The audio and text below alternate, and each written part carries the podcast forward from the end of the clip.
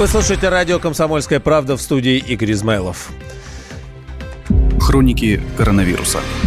Профильные комитеты Госдумы намерены проанализировать ситуацию с завышением аптеками цен э, на противовирусные препараты и вот эти несчастные маски. Об этом сегодня заявил председатель Госдумы Вячеслав Володин.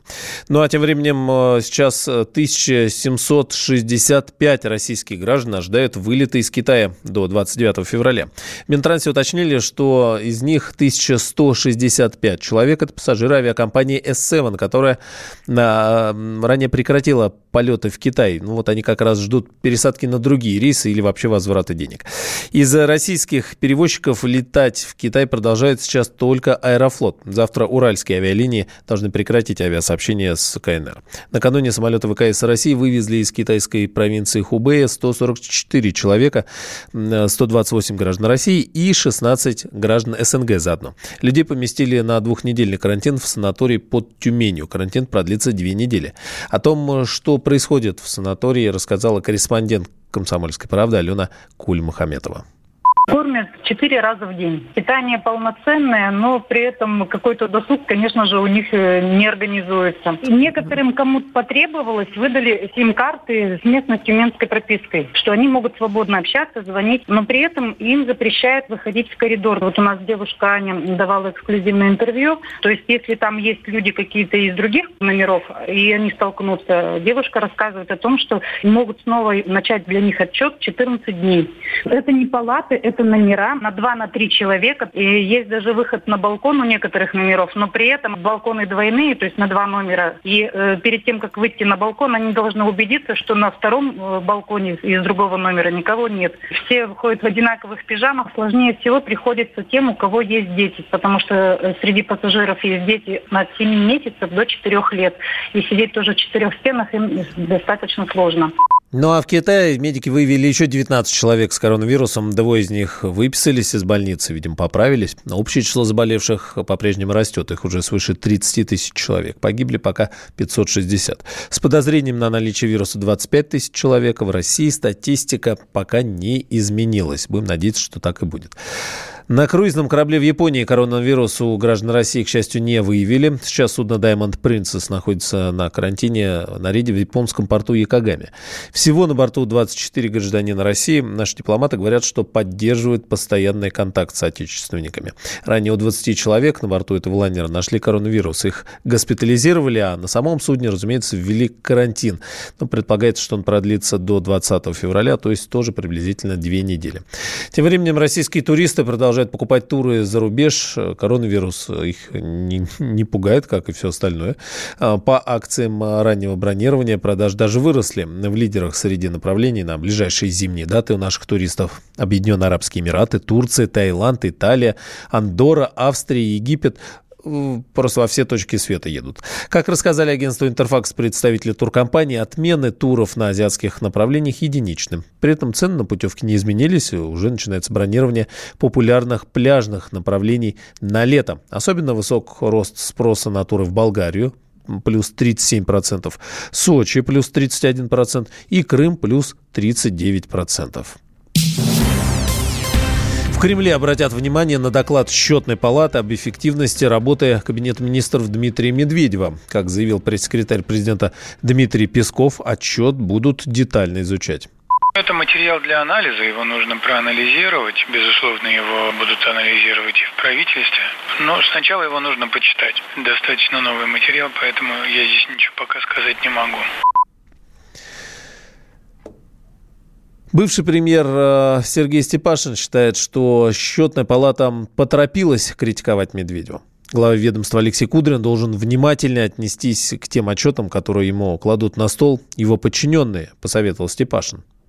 Меня, правда, немножко удивило, что счетная палата нынешняя сказала о том, что были проблемы и с реализацией плана переселения из аварийного жилья. Ну да, три региона у нас, э, к сожалению, оказались двоечниками. Мы сейчас, кстати, их всех подтянули. Но в целом это был один из самых успешных проектов. Поэтому я думаю, что Алексею Леонидовичу Кудрину надо более внимательно отнестись к тем докладам, которые ему делают соответствующие аудиторы. Интересно, как они сами поработали в этой истории. У нас было очень хорошее взаимодействие. А во-вторых, я скажу откровенно, я же был председателя счетной палаты и премьер-министра. Ну, вы сначала сделайте сами что-нибудь так, чтобы чем можно было гордиться, а потом критикуйте. Ну, вот так вот все непросто. Бывший вице-премьер, бывший же глава МВД Анатолий Куликов считает, что команда Медведева все же не смогла справиться с задачами, которые были на нее возложены. Правительство Медведева, оно свою задачу выполнено. Нужны новые подходы и новые силы. Новая команда для того, чтобы выполнить новые задачи. А новые задачи мы знаем, с чем они связаны. Они связаны с тем, чтобы первое совершить рывок, а его можно совершить вот реализуя те национальные проекты. Они очень затратные. Старая команда тоже имела эти же ресурсы, но она не смогла реализовать подобную задачу. Что из этого получится, не знаю знаю. Достаточно ли квалифицирована эта команда, я тоже не знаю. Это покажет время.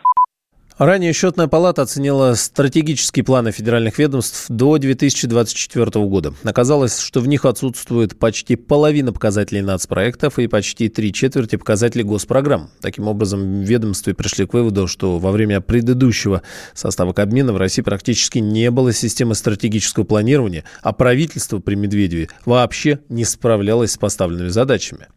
Дмитрий Медведев сообщил об уходе правительства 15 января, сразу после обращения Владимира Путина к Федеральному собранию, в ходе которого президент предложил внести поправки в Конституцию.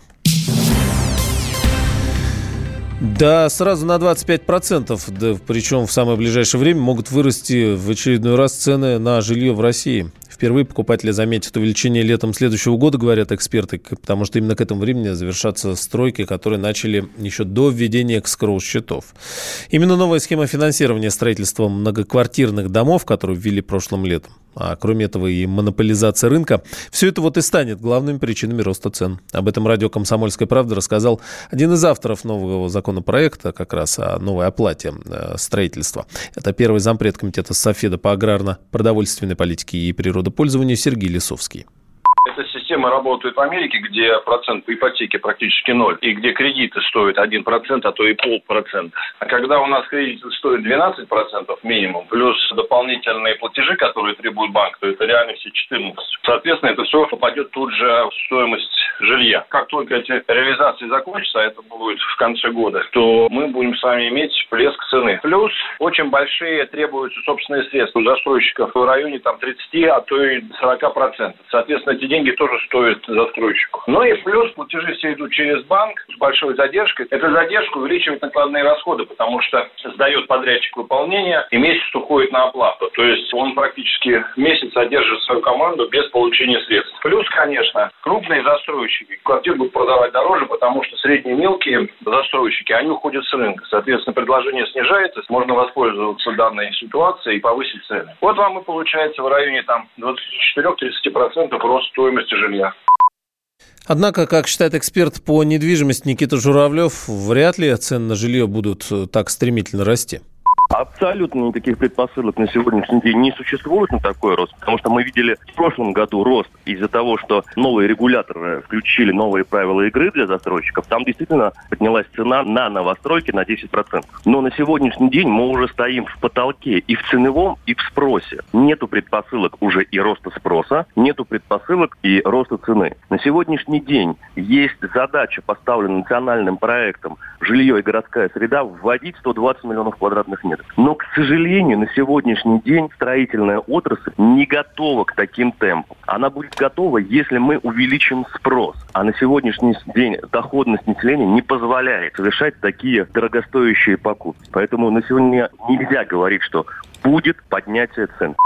В прошлом году низкие объемы ввода жилья, резкий рост стоимости новостроек и завышенное ожидание собственников квартир. Но вот все это и привело к увеличению цен на вторичном рынке даже при отсутствии спроса. За год квартиры подорожали в 102 из 120 крупных городов России. Лидерами стали города Дальнего Востока и Воронеж.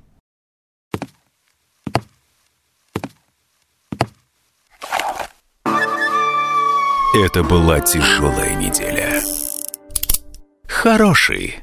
Ребята, давайте жить дружно. Плохой. Понимаете, не признавали у одного кандидата подпись его родного отца.